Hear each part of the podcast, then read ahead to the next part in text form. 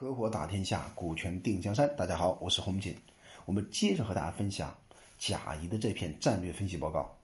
那贾谊继续告诉汉文帝说：“臣私下里追寻侯王反叛的事迹啊，大概呢都是强大的侯国先反叛的。比如说长沙王只有两万五千的十户罢了，功劳最小，但是国家最为完整；权势很少，但是很忠谨。但这并不是只是因为他个性和人不一样，不喜欢反叛。”也是形势迫使他不敢反叛的，为什么呢？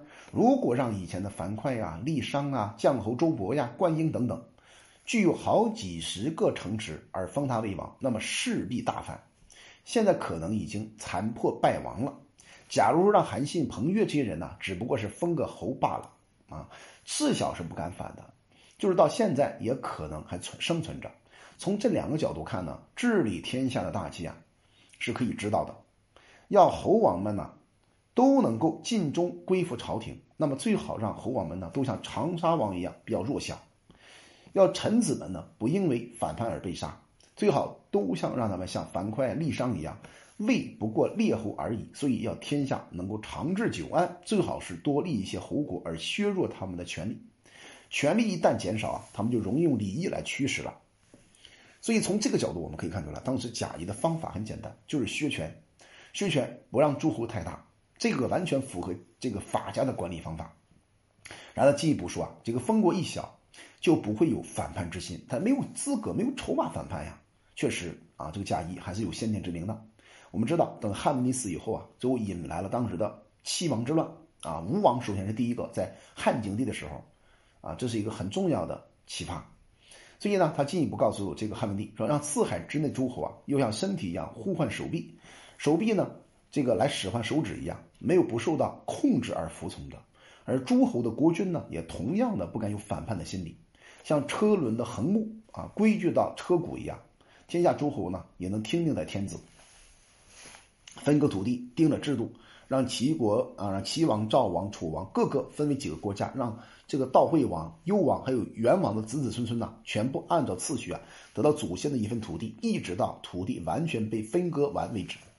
那些分地大而子孙少的侯王呢，就会就分割土地啊，建立侯国，暂时控制下来。等待他们子孙诞生以后呢，咋让全部让他们来治理？一寸的土地，一个人的人口啊，一个人的人口，天子都不在里面取得好处，不过是真心要治安定治理天下罢了。这样做的话呢，就是让小孩祭祀为皇帝，天下仍然很安定。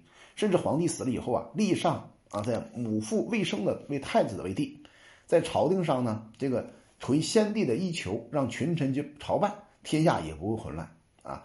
不只可以把当代政治办好，而可以让后代的人呢称赞为圣明的君主。陛下怕谁而迟迟不敢这样做呢？其实我们知道啊，贾谊这个分析是有一点理想化的啊，毕竟还是很年轻，对吧？你想一想，那怎么可能啊？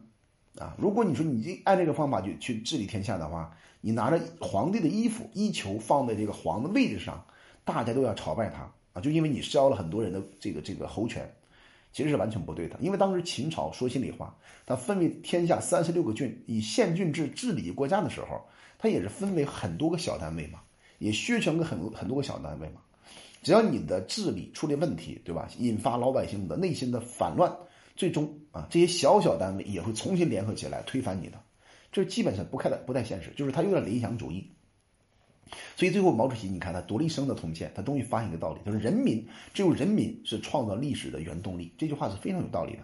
所以当时贾谊他还是通过这个封建的角度高度，对吧？去剖析了当时帝王制这种制度啊能不能持续的问题。其实我觉得他并没有在呃这个关键点上进行创新和改革。当然在那个时代来讲。他算是进步思想，他进一步分析给汉文帝说：“天下情势啊，就像患了脚肿大的病人，一个脚肿啊大到好像跟腰一样粗，一个脚趾啊肿大到了像腿一样。平常生活里面呢，这个脚是不能够弯曲伸展的，一两根脚趾一抽痛啊，就担心的身体无所适赖。在这个时候呢，不容治疗，一定会成为久治不愈的顽疾，以后啊就有良医扁鹊再来也治不好了。”而且这种病啊，不是脚肿大而已，又因为啊脚掌反力不能行动而感觉痛苦。比如说元王当时就刘江高汉高帝的这个弟弟，对吧？他的儿子是陛下的堂弟。那现在的国君呢，是陛下堂弟的儿子啊，惠王啊，就是当时的刘肥，汉高帝的长子的儿子，那是陛下兄长的儿子啊。现在的国家呢，国君呢是陛下兄长的儿子的儿子，所以陛下的亲生子孙呢，有的没有分到土地来辅佐陛下，使天下安定。像元王、惠王后代这些。和陛下疏远的人呢，就控制着侯国大权来逼迫天子。臣所以说啊，现在的情势不只是有脚种之病而已，而且呢，又以脚掌乖戾啊，就打个比方嘛，表表示说软弱的欺负大的啊，那不便行动作为苦，值得令人痛苦流离的，这是很重要的一个疾病。那进一步的分析说，天下形势就像倒悬过来一样，凡是天子就是天下的头，为什么呢？因为天子在上位。蛮夷呢是天下的脚，为什么呢？因为蛮夷在下位，所以现在匈奴这个污慢侵夺我们汉人，最不尊敬汉人的，而汉朝呢却每年给他们送金钱呐、棉絮啊、彩帛啊等等供奉这些匈奴，反而变成了脚在上面，头在下面。像这样的倒悬，却没有人来解救，还能说什么国中有人才吗？值得让人流泪和悲催呀！其实我们可以看出来，当时贾谊也看到了问题的关键点。其实就引发了我在曾经给大家分享过的，就是汉文帝他整个的治理天下的方法，是因为他过渡于当时整个秦朝刚刚末年，而刘邦呢刚刚统一天下，这么一个混乱的局面，在大一统的局面之下呢，他需要通过安定的方法，以退为进，以道家方法去稳定这个国家。其实汉文帝他最大的功劳是稳定了这个局面，让这个局面呢重新归附到汉上之下，这是一个非常重要的政策。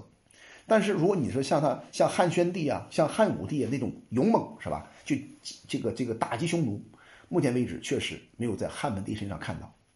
那接着呢，这个贾谊进去告诉汉文帝说：现在大臣们不去攻打凶猛的敌人匈奴，反而去猎杀野猪；不去捕杀敌寇匈奴，反而去猎打牲畜的野兔。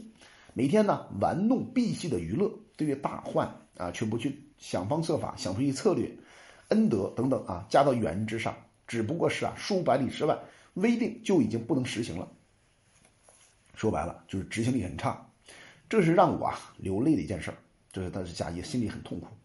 那现在呢，百姓家里墙壁可以挂上皇帝的服饰，昌幽下贱的女人呢可以做皇后的这个打扮。况且呢，皇帝本人穿的是黑色的厚增，而富有的百姓啊，房子的墙垣呢。却以锦绣为饰，天子的后妃啊，只装饰着衣服领子的边缘，而一般的百姓婢妾啊，等到这个却把鞋子的外缘边缘呢都装饰了，这就是臣所说的官吏错误。一百个人的工作不能使一百人穿得暖，而要天下人不受寒，怎么办得到呢？一个人耕地啊，十个人吃啊，这天下呢不挨饿是不可能办得到的。所以饥饿寒冷对百姓肌肤的打击是最迫切的。要百姓在饥饿寒冷之下啊，不做那些奸邪坏事，也是不可能办得到的。这是值得令人长叹息的一件事儿。所以可以看出来，当时贾谊的角还是从老百姓的角度呢，了解了老百姓的问题。所以他进一步举了几个例子，他说：商鞅啊，这个遗弃了仁德恩义，专心在建功立德，实行两年，秦朝确实是风俗一天一天的败坏了。那么如果秦人当时啊。如果家里边家道富裕的儿子长长大呢，就会分家产，而出外去居住；如果家道贫寒的儿子长大，就出外到富家的人当奴才，所以把家农家借给了父亲，大多都是自今的这个脸色啊，因为有恩德于父父亲，母亲呢要借这个鸡肘的时候呢，儿女站着诘问啊，不肯借，所以媳妇抱着这个儿子啊去哺乳，还有跟公公啊一起驱洗而坐。那媳妇和婆婆呢，有不愉快的事儿啊，就不甘受责难，以自言啊，以言语来自辩，和婆婆计较。一般人呢，只知道爱护自己的儿女啊，贪财好色，不知道孝顺父母和禽兽差别没有多少。